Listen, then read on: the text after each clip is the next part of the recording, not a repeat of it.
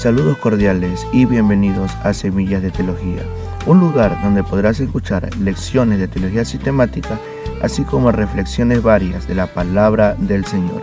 Mi nombre es Luis Bajaña y te invito a escuchar Semillas de Teología.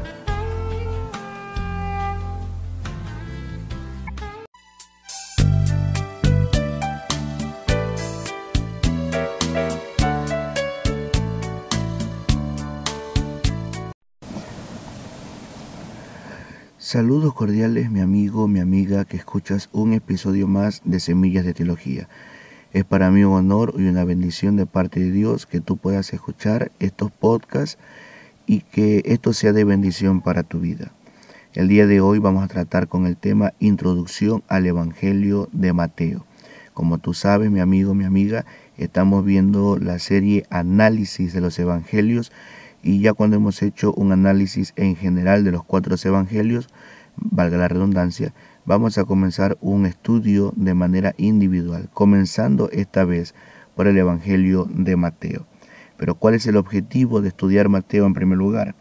Número uno, conocer acerca de la vida del que escribió el Evangelio que aparece en primer lugar en los Evangelios. Es necesario entender y conocer un poco más de la vida de este escritor sagrado. Número dos, vamos a aprender más acerca del libro que muestra a Jesús como el rey prometido a los judíos. Porque como dijimos en el podcast anterior, eh, Mateo escribe su libro a los judíos, pero vamos a hacer un estudio más específico, más profundo, más analítico acerca de por qué Mateo presenta a Jesús como el rey prometido a los judíos. Y en tercer lugar, a entender por qué era necesario porque era necesario que apareciera Mateo en primer lugar en el Nuevo Testamento. Y esto lo digo porque si recuerdas un episodio anterior, dejamos explicado, o explicamos, perdón, explicamos que Marcos fue el primer evangelio en ser escrito. De los cuatro evangelios, de los cuatro libros, el primero en ser escrito fue Marcos. Pero Mateo, según el canon judío, según el canon judío, aparece en primer lugar en el Nuevo Testamento. Y lo vamos a entender más adelante por qué era, como diría por allí alguien, porque era justo y necesario que Mateo apareciera primero en el canon del Nuevo Testamento.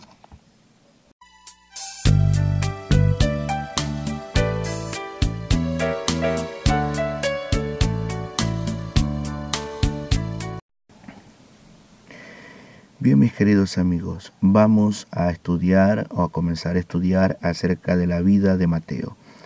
Como dato introductorio debemos entender que se ha aceptado de manera común, de manera general, que Mateo, el que fue discípulo de Jesús, el conocido como el publicano, el recaudador de impuestos, fue quien escribió el Evangelio que lleva su nombre. Es de reconocer también que tanto Marcos como Lucas llaman a Mateo Leví, de tal manera que podemos decir que Mateo Leví es un nombre doble o este personaje Mateo tenía un segundo nombre, el cual es Leví. Que en tercer lugar también reconocer que los padres de la iglesia primitiva reconocen la autoría de Mateo y le atribuyen al discípulo del Señor la autoría, valga la redundancia, la autoría del Evangelio que lleva su nombre. Pero para entender un poco más acerca de Mateo, vamos a estudiar la vida de Mateo, vamos a conocer más acerca de la vida de Mateo. En primer lugar, el nombre Mateo viene de la palabra griega matayos. Viene la palabra griega matayos. Matayos, a su vez, viene de la palabra griega matitia viene la palabra hebrea, perdón, viene la palabra hebrea matitia y el nombre Mateo traduce regalo de Dios. El nombre Mateo viene la palabra griega mataios que traduce regalo de Dios. En segundo lugar, debemos entender que Mateo fue uno de los doce discípulos del Señor. Y eso lo veremos más adelante. Porque es importante reconocer y entender el llamado de Mateo. fue uno de los doce discípulos del Señor. Eh, repetimos. En tercer lugar, la profesión de Mateo. Como usted sabe, mi amigo, mi amiga que ha leído la escritura, Mateo era un recaudador de impuestos. Yo me atrevo a decir que Mateo era, mm, como decir, en la época actual, un contador público autorizado. Pero ¿quién era un recaudador de impuestos? En el libro de Mateo, capítulo 10, versículo 3, declara a Mateo como el publicano. El publicano. Pero estos publicanos, estos recaudadores de impuestos, eran quienes cobraban los impuestos a los judíos y los cobraban para el imperio romano. De tal manera que para muchos judíos los recaudadores de impuestos, los publicanos, eran personas odiadas. ¿Por qué? Porque estos recaudadores de impuestos solían aprovecharse de su condición para cobrar más de la cuenta. Por ponerte un ejemplo, si el, para el judío en los tiempos de Jesús, en los tiempos de Jesús, un día de salario era un denario, a veces los cobradores de impuestos cobraban más que eso, cobraban dos, tres denarios, cuando en realidad debían cobrar un denario, por poner un ejemplo.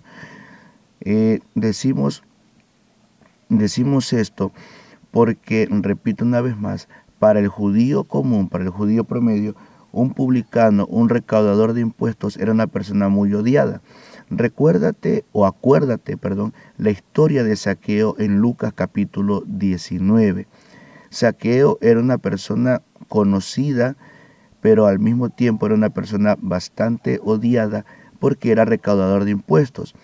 Toma nota, por ejemplo, que cuando Saqueo se arrepiente de sus pecados y sigue a Cristo, Saqueo hace una confesión, una declaración de fe y dice, si a alguien le he robado, se lo voy a devolver cuadruplicado. Eh, se lo voy a devolver cuadruplicado. ¿Qué está dando a entender eso? Que en algunos casos llegó a cobrar hasta cuatro veces más lo que debía cobrar. Por eso decimos que un recaudador de impuestos era eh, odiado por los judíos. A más de eso, como te dije anteriormente, el recaudador de impuestos trabajaba para el imperio romano. En aquel entonces el imperio romano era quien gobernaba, dominaba, sometía y abusaba muchas veces de los judíos. Acuérdate de Herodes. En el libro de Mateo se menciona que Herodes hizo una matanza de los niños menores de dos años. Entonces imagínate tú vivir en una ciudad que está gobernada por un tirano que no es ni siquiera de tu linaje, que es de otro lugar y que constantemente comete abusos y extorsiones para contigo, para con tu familia, para con tu comunidad. Imagínate que estás viviendo en una comunidad y viene un tirano opresor y mata a los niños de tu comunidad. ¿Cómo te sentirías tú? ¿No? Y peor sería, o añadimos a esto, que hay conocidos tuyos que trabajan para, en este caso diríamos, tu enemigo. Entonces, por eso los recaudadores de impuestos eran muy odiados por el pueblo judío. Y cuando Mateo estaba, eh, antes de venir a Cristo, decirlo así, estaba a la mesa de los tributos cobrando los impuestos. Estaba sentado a la mesa de los tributos cuando el Señor lo llama. Vemos en Mateo capítulo 9, versículo 9, en la versión Palabra de Dios para Todos, que dice, ya Jesús se iba cuando vio un hombre llamado Mateo, sentado en el lugar donde se pagaban los impuestos. Jesús le dijo, sígueme. Entonces Mateo se levantó y lo siguió. Algo que a mí me gusta recalcar siempre es la pronta respuesta que da Mateo al llamado del Señor. Imagínate, estás trabajando en un lugar, estás en tu trabajo, eh, más o menos estable, tienes una condición económica más o menos estable, valga la redundancia, porque acuérdate, Mateo cobraba impuestos y cobraba más de la cuenta.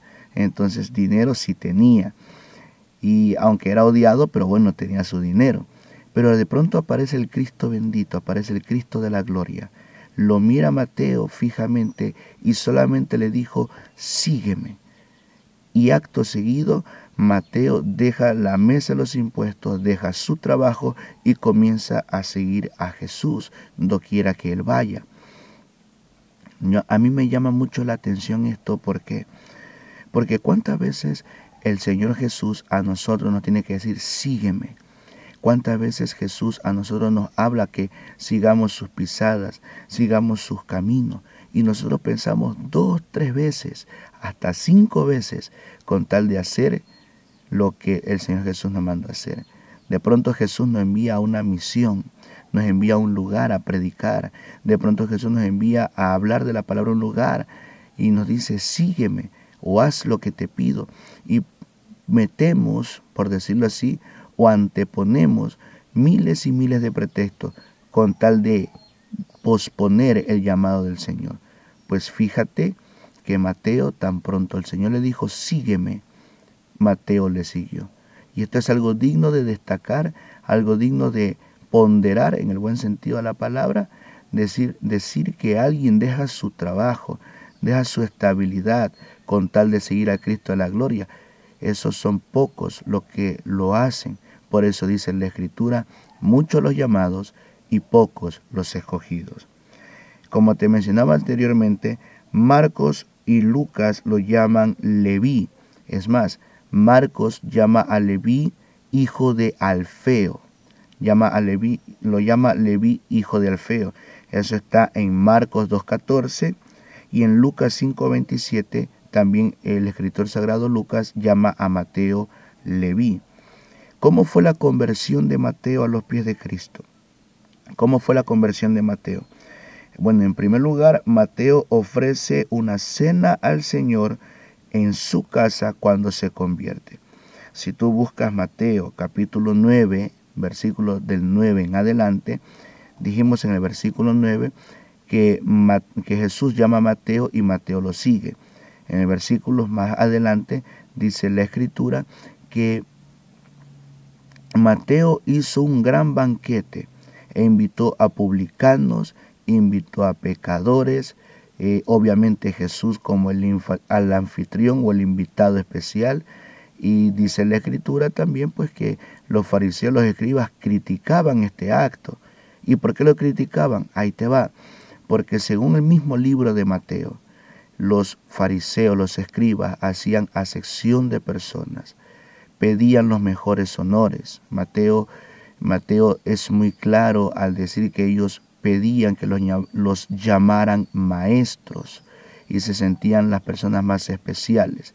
En cambio Jesús no vino, como dice la escritura, Jesús no vino por los sanos, Él vino por los enfermos, Jesús no vino por los buenos, Él vino por los pecadores para que se arrepientan. Y ese fue el caso de Mateo. Mateo escuchó el llamado del Señor y se arrepintió y ofreció un gran banquete para el Señor y para sus invitados. Personalmente hablando, creemos que Mateo hizo esto como una cena de despedida, valga la redundancia, para despedirse de su antigua profesión, de su antiguo trabajo y comenzar a seguir a Cristo. Cabe destacar que en la versión Reina Valera, en el libro de Mateo capítulo 9, versículo 10, se dice que Mateo hizo un banquete en la casa, en la casa, mientras que Marcos y Lucas dicen que efectivamente Leví hizo un banquete, pero ellos dicen que Leví hizo el banquete en su casa, en su casa. Y eso lo vemos en Marcos capítulo 2, versículo 15 y Lucas capítulo 5, versículo 29.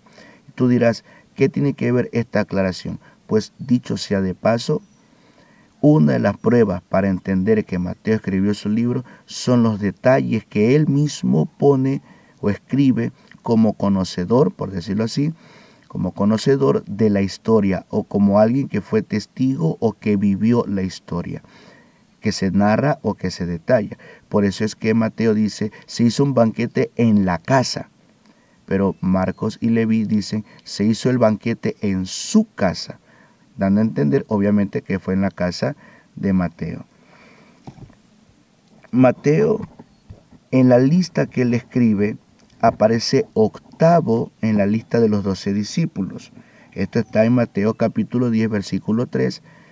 Si tú te pones a leer la lista de los discípulos en Mateo capítulo 10, en el versículo 3, Mateo aparece octavo en la lista, mientras que eh, Marcos, mientras que Marcos y Leví lo ponen en séptimo lugar. Vemos de esta manera un detalle de humildad de Mateo, ¿no? Porque por lo general alguien diría, bueno, si él escribió su libro y él pone la lista de los discípulos, debería escribirse primero. No, Mateo se pone en octavo lugar. Pero ¿cuál fue el final de Mateo? Mateo, después de que Jesús ascendió a los cielos, continuó predicando el Evangelio, se fue a diferentes lugares, se cree que viajó al África y que en el África organizó campañas, organizó misiones para predicar a Cristo. Pero también se dice que Mateo fue mártir, que cerca de, de diríamos, en una etapa mayor de su vida, aproximadamente 15 años después de que Jesús ascendió a los cielos, Mateo fue un mártir. Si bien es cierto, hay quienes comentan que Mateo murió de muerte natural, es más probable que fuera un mártir, que fuera muerto como mártir por predicar a Cristo. El detalle está que de Mateo no se habla mucho más de lo que dicen los evangelios y lo que menciona el libro de Hechos en el capítulo 1 del versículo 21 en adelante, donde se vuelve a hacer una lista de los discípulos y nuevamente se menciona a Mateo. Cabe destacar que en ese versículo de Hechos del capítulo 1, del versículo 21 en adelante, es la última vez donde se menciona a Mateo. Pero ¿por qué hago esta aclaración? Porque personalmente hablando he escuchado a muchos predicadores decir que tal discípulo del Señor era vago, que Mateo era vago, que los otros discípulos eran vagos. ¿Por qué? Porque la Biblia solamente habla de Pedro, habla de Pablo y que como no habla de otros evangelistas o otros discípulos, otros apóstoles, creen que ellos no trabajaban. No, que la Biblia omita detalles de los otros apóstoles no significa que ellos no hayan trabajado. Es más, dicho sea de paso, he escuchado a predicadores decir que Matías, el sucesor de Judas, fue un vago, porque como desde que lo escogieron, y no trabajó más, dijo una vez un predicador, porque si él hubiera trabajado, la Biblia lo hubiera mencionado, pero como no lo menciona, significa que no trabajó. No, no es eso, no es eso. La Biblia es cristocéntrica cabe, cabe destacarlo. La Biblia es cristocéntrica y Dios, por medio del Espíritu Santo, inspiró a sus autores, a sus escritores, a escribir los detalles concernientes de la vida de Cristo y que todo lo que se escribiera girara en torno a Cristo. Es por eso que la Biblia omite ciertos detalles, pero que uno entre líneas los puede entender, porque ahí te va. Si tú lees hechos, te darás cuenta que cuando se habla de los apóstoles, se habla de los apóstoles en general, no de uno solo en particular. Y como habla de los, de los escritores, perdón, de los apóstoles, de los apóstoles en general, no significa que no hayan trabajado. Pero ¿cuál es el detalle de Mateo?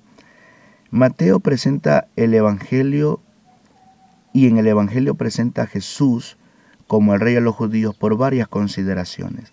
Porque en primer lugar, Mateo demuestra que Jesús es ese Mesías que ellos tantos esperaban y que dicho sea de paso, aún esperan. Ellos esperan al Mesías, pero no se han dado cuenta que el Mesías ya vino en la persona de Jesús. Mateo presenta a Jesús como el rey a los prometidos los judíos, que habría de libertar que habría de libertar de la cautividad a su pueblo. Pero si nos damos cuenta, Jesús vino a libertar de la cautividad del pecado que gobierna el corazón no solo del judío, sino del griego, como dice Pablo.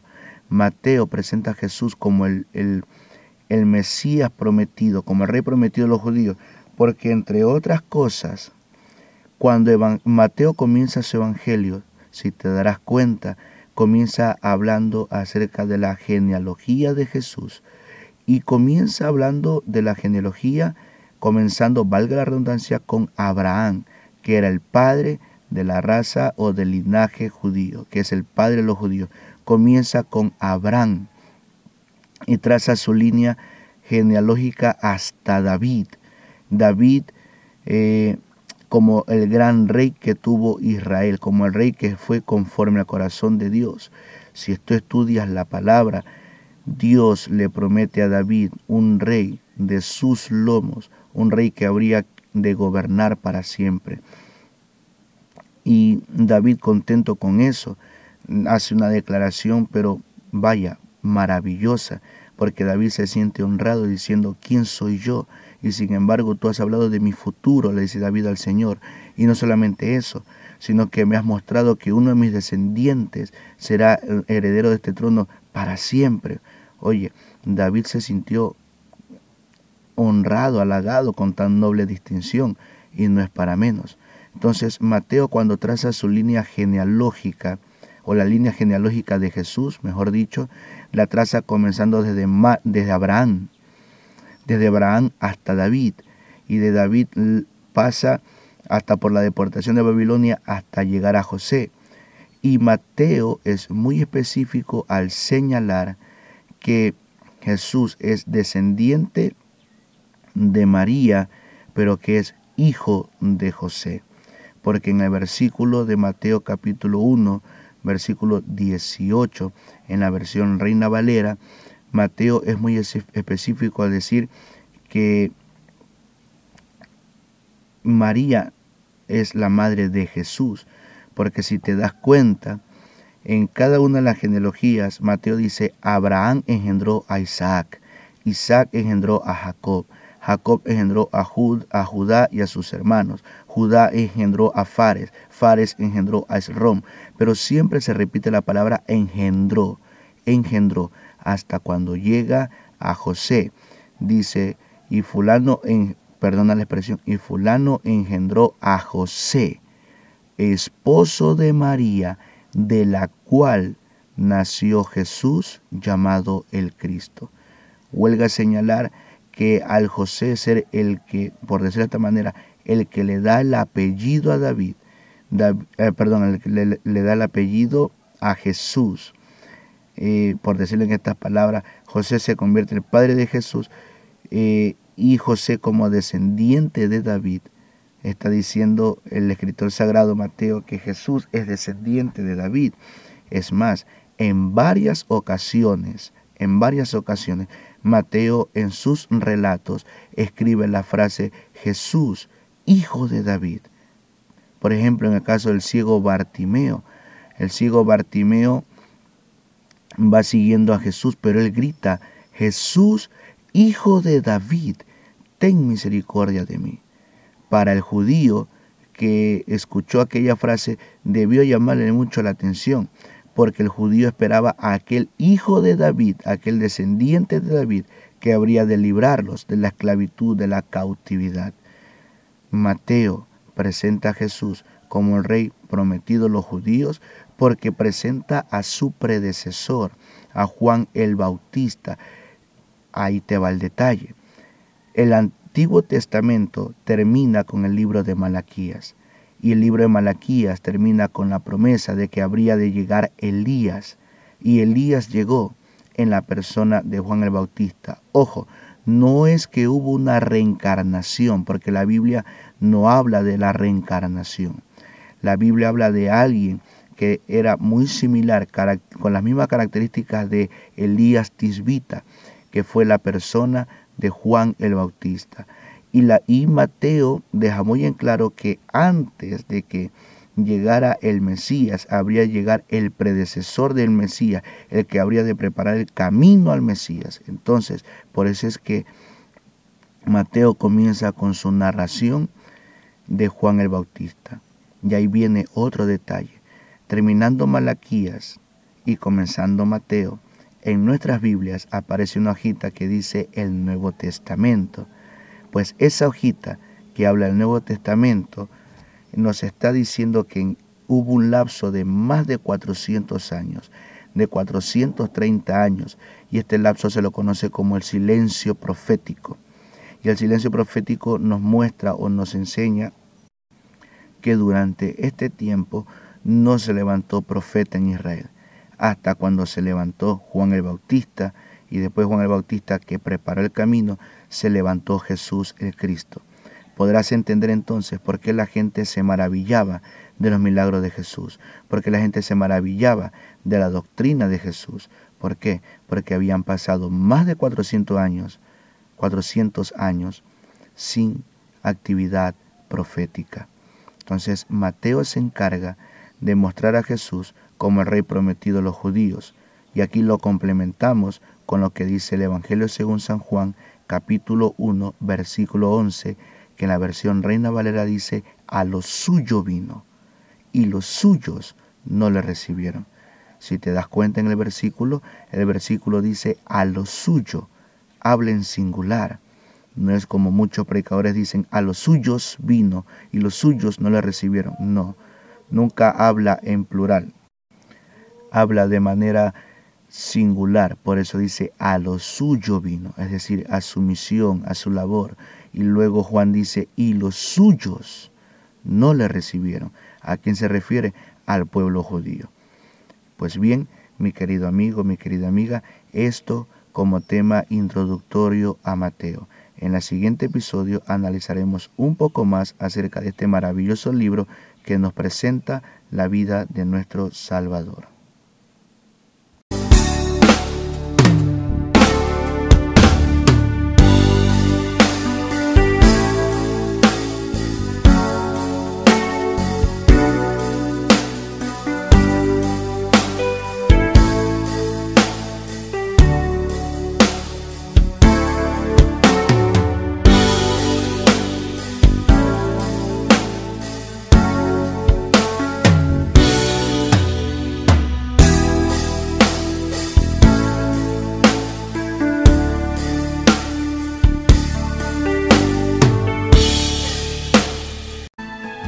Le damos gracias a Dios por habernos permitido compartir un nuevo episodio de Semillas de Teología. No olvides suscribirte a nuestro canal en Spotify, Semillas de Teología, y seguirnos en Facebook como Semillas de Teología. Saludos, bendiciones y hasta pronto.